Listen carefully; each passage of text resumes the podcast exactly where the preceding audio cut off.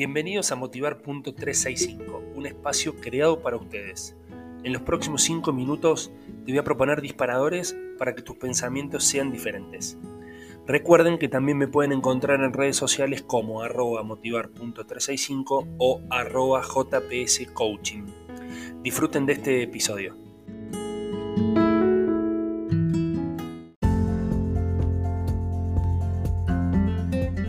Hola, hola, ¿cómo les va? Bienvenidos a Motivar.365.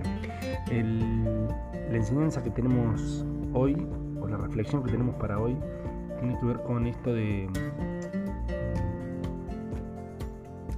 de que a veces no podemos controlar los resultados. Cuando hacemos una acción o cuando planificamos una estrategia, a veces eh, no podemos planificar los resultados.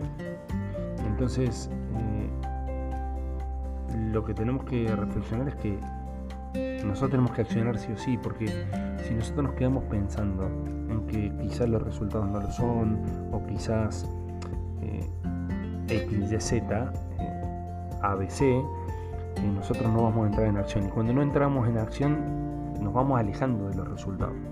Entonces, como reflexión, yo digo que cuando tengan una idea, cuando tengan un plan, cuando tengan una, conversación, cuando tengan un objetivo, empiecen a, trazar acciones, empiecen a, escribir tres o cuatro acciones. Por lo general, yo aconsejo a mis clientes que haya acciones a corto plazo y acciones a largo plazo. ¿Para qué?